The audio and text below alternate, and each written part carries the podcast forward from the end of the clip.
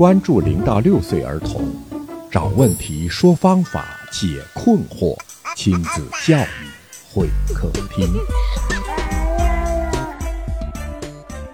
听众朋友，您好，我是龙毅，亲子教育会客厅聚焦您与宝宝的共同成长，欢迎您收听、关注和订阅。听众朋友，欢迎您做客会客厅。今天呢，我为您请来了两位嘉宾。第一位嘉宾呢，在当了六年大学老师之后，为了自己的两个孩子，毅然的转行从事幼教工作。他的名字呢叫张悦。大家好，我是张悦，很高兴来到亲子会客厅。第二位嘉宾呢，心理学硕士，国家二级心理咨询师。他也是为了自己的两个孩子做了全职的宝妈。他的名字呢叫王明珠。大家好，我是明珠。我们今天要讨论的话题是：孩子总是动手打人怎么办？明珠老师，还是从你儿子的故事讲起吧。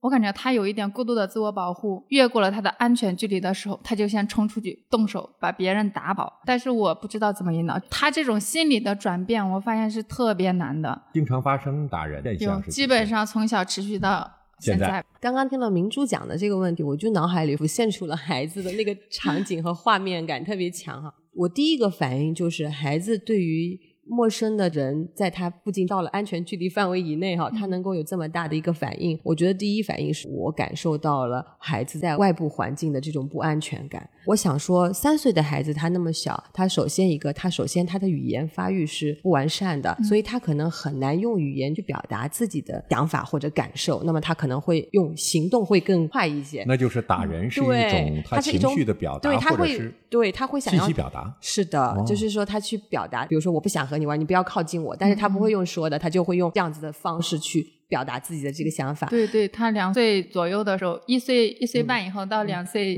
那会儿，确实是动手的高峰期。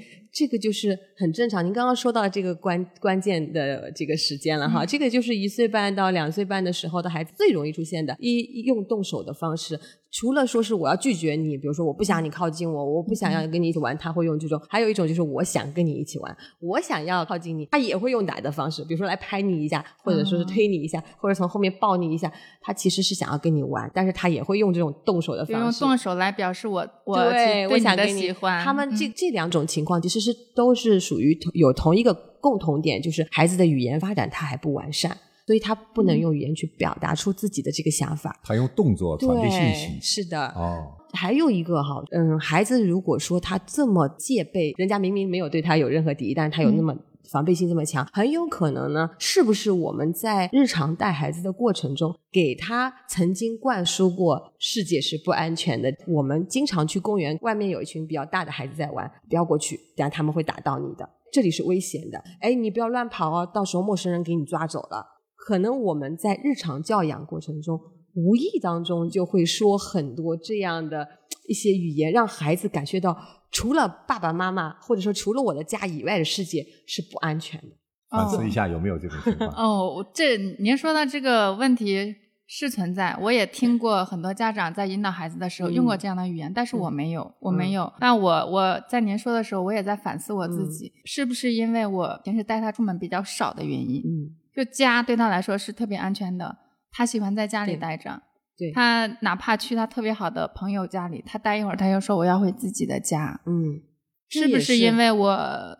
带他出门比较少的原因，因为三岁左右的孩子嘛，他正好是在身体的独立的这个过程中。如果他的身体没有完全的独立，比如说他嗯自自己吃饭呀，自己穿衣服啊，自己上厕所呀，就是自自己照顾自己这个部分，他没有做到很好的时候，他这个时候是很难去融入到集体，或者说是去参与到别人的活动中的。所以他对外界他会是形成一个防御的一个状态。因为我离开了，因为我还不能够自己做这些事情，我一旦离开了家，离开了妈妈，可能就意味着我。可能就会渴啊，会饿到呀，或者会睡不了觉啊，或者等等之类的，就是说自己照顾自己的这个部分可能还有一点弱，那么他在社交这一块往后推一点，要往后延迟，哎，对，往后延迟一点。哦，那那确实，那可能问题在我这儿了，找到我比较懒，然后哦，姐姐去了幼儿园以后。我们俩在家的时间就比较多，嗯，通常情况下都是我们俩在家。他现在的一个状态，他去了幼儿园，现在是小班嘛，嗯，他每天都说我想妈妈，嗯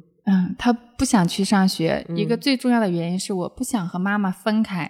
然后确实也出现了您说的那些问题。刚上幼儿园的时候，他的集体活动他是不参与的，他就在那坐着或者站着，就是一直在边上观看。现在开学一个多月好了一些，但是也没有完全参与，但对他来说也是一个改变吧，慢慢来。是的，是的，嗯你说的很对。其实我在幼儿园里面就是去观察孩子啊，以前只是看自己的孩子，其实你没有大样本的比较，嗯你就会觉得自己的孩子怎么会有这样的问题。但是你到去了幼儿园，你会发现这样的问题其实蛮普遍的，啊很多孩子都有这样的问题。你的孩子的动手的情况是为了防御，然后我们刚刚有提到说是因为他语言表达不丰富，所以会产生这样的行为。那么这个是针对于三岁左右的孩子，或者、哎，对对对，对吧您现在他已经过了三岁，他的表现变了，发生了啊变化。孩子到了三岁以后的故事呢，我们下期再聊。